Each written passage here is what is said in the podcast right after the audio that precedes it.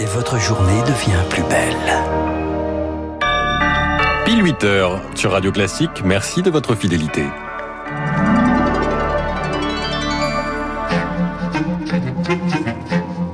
8h, 9h, la matinale de Radio Classique avec Augustin Lefebvre. Et les titres du journal à quoi va ressembler la rentrée scolaire? À 10 jours du retour en classe, le protocole sanitaire est précisé. Tous les élèves pourront être accueillis. Les enseignants sont inquiets, vous l'entendrez. Il vit reclus à Kaboul depuis le retour des talibans. Un témoignage glaçant ce matin sur Radio Classique, celui de Mokhtar, afghan. Il se sent pris au piège dans son propre pays. Et puis une reine du music hall au milieu des grands hommes. Joséphine Baker entrera au Panthéon le 30 novembre prochain. L'un de ses fils s'est confié à notre micro. Radio Classique. Le journal de 8 heures présenté par Lucille Bréau. À la une, Lucille, une rentrée scolaire sous Covid se prépare. Oui, mais la rentrée, ce sera le 2 septembre pour tous les élèves. Hier, Jean-Michel Blanquer, le ministre de l'Éducation nationale, a dévoilé le très attendu protocole sanitaire. Tous en présentiel, masque à l'intérieur, campagne de vaccination pour les plus de 12 ans qu'ils souhaitent. Pas de quoi rassurer pour autant les enseignants, Anne Mignard. À la rentrée, si un cas de Covid est déclaré dans une classe, seuls les élèves munis d'une attestation de leurs parents pourront revenir. Une attestation qui sera le cas échéant vérifiée par l'assurance maladie.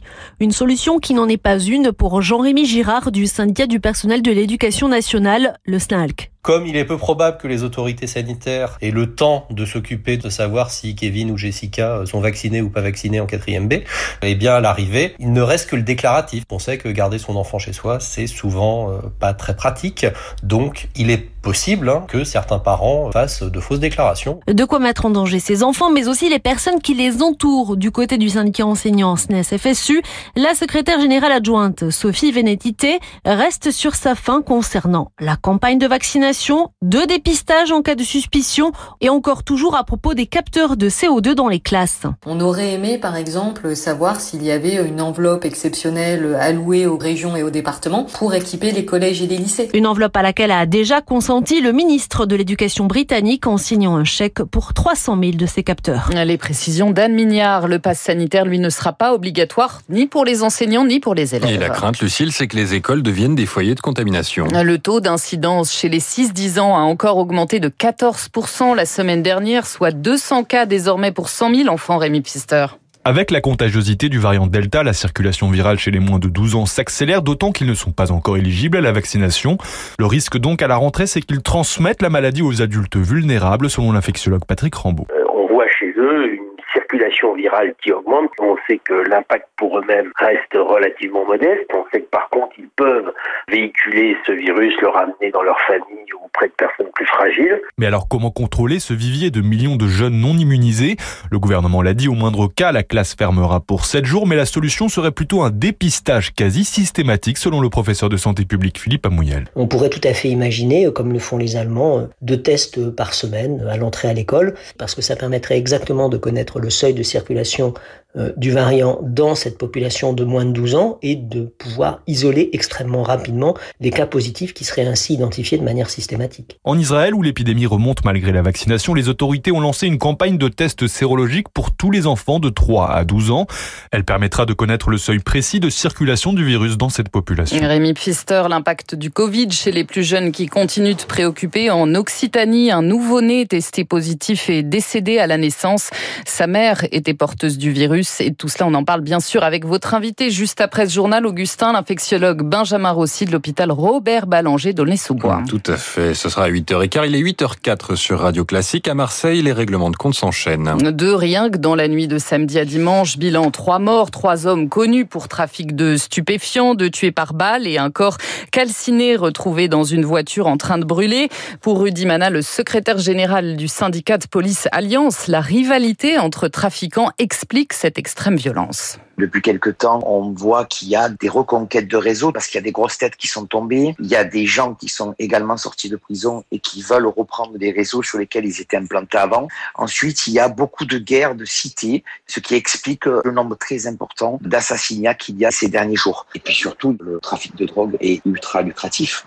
Les têtes de réseau euh, peuvent aller jusqu'à 200 000 euros par mois. C'est une des raisons pour lesquelles ils sont prêts à tout pour rentrer dans ce réseau. Rudy Dimana du syndicat de police Alliance. Quand un match de foot tourne au cauchemar, inqualifiable soirée hier à l'Alliance Riviera de Nice. La rencontre de Ligue 1 Nice-Marseille a dû être définitivement arrêtée après une interruption d'une heure et demie. Des supporters avaient envahi le terrain, bagarre générale, tout a basculé à la 75e minute quand le joueur de l'OM Dimitri Payet a renvoyé vers la tribune de Nice une bouteille en plastique qu'il venait de recevoir dans le dos. Les Marseillais ont refusé tout net de reprendre le match. Radio Classique, le journal, Lucille Bréau. Direction de l'Afghanistan, le style de bilan s'alourdit à l'aéroport de Kaboul. Et oui, des échanges de tirs ont encore eu il y a quelques minutes d'après l'armée allemande. Bilan un mort. Selon l'OTAN, 20 personnes ont été tuées ces derniers jours alors qu'elles tentaient de fuir la capitale afghane. Radio Classique vous propose un témoignage rare ce matin, celui d'un Afghan. Il vit reclus à Kaboul depuis la prise de contrôle des talibans. Il s'est confié à Rémi Vallès. Il se sent pris en otage dans son propre pays. Depuis le retour des talibans à Kaboul, sa ville natale, Mokhtar, 40 ans, observe la situation se dégrader lentement. Les choses empirent chaque jour un peu plus. Nous sommes désormais sous le contrôle total des talibans. Beaucoup d'Afghans continuent de se ruer à l'aéroport pour fuir tout ça. Ils veulent aller aux États-Unis ou n'importe où, mais la plupart n'ont pas de passeport, rien.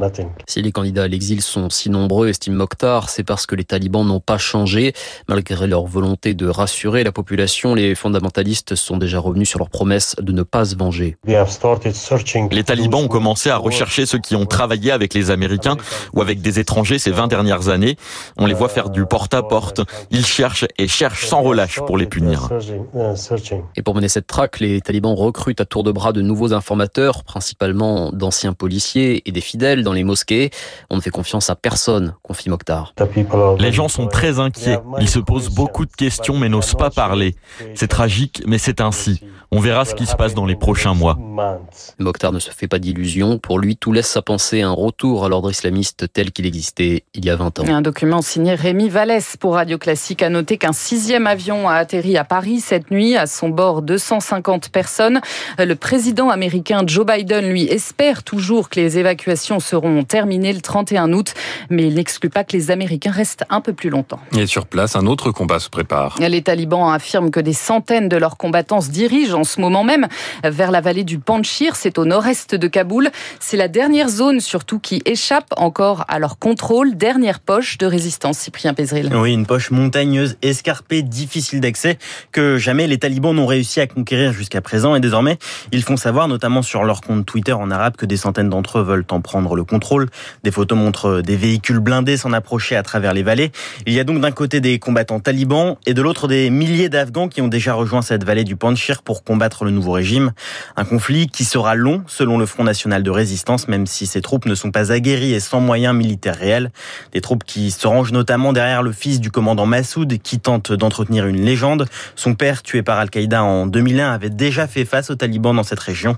En 1997, il avait fait sauter un tunnel qui lui avait permis de bloquer l'entrée dans la vallée. Cyprien Pézril a noté qu'un G7 virtuel se tiendra demain pour évoquer la situation en Afghanistan. Aux États-Unis, la tempête tropicale Henri a touché terre sur les côtes du nord-est. Plus de 100 000 foyers sont privés d'électricité. Par ailleurs, au moins 21 personnes sont mortes dans des inondations monstres, cette fois dans le Tennessee, dans le sud du pays.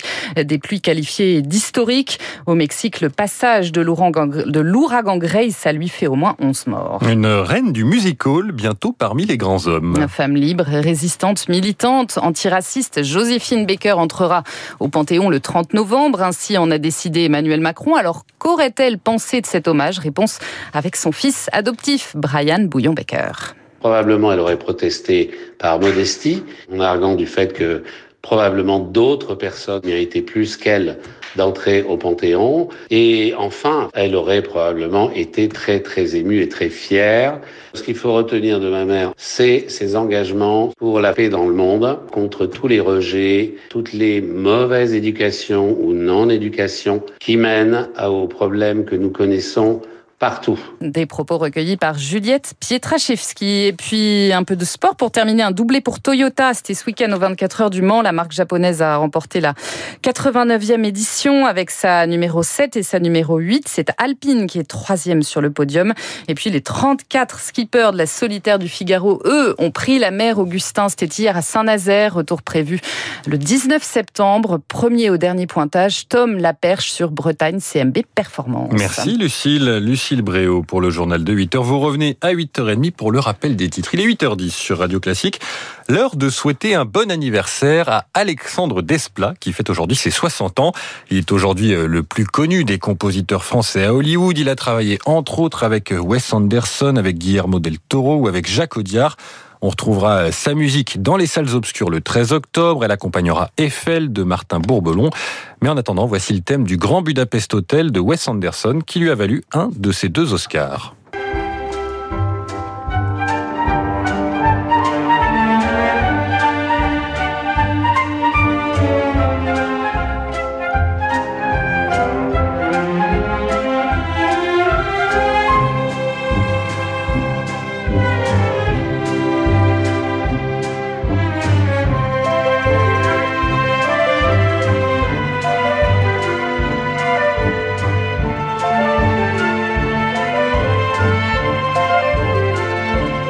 La musique d'Alexandre Desplat qui fait aujourd'hui ses 60 ans. 8h11 sur Radio Classique. Tout de suite, Guillaume Tabar et son édito, politique, puis notre invité, le docteur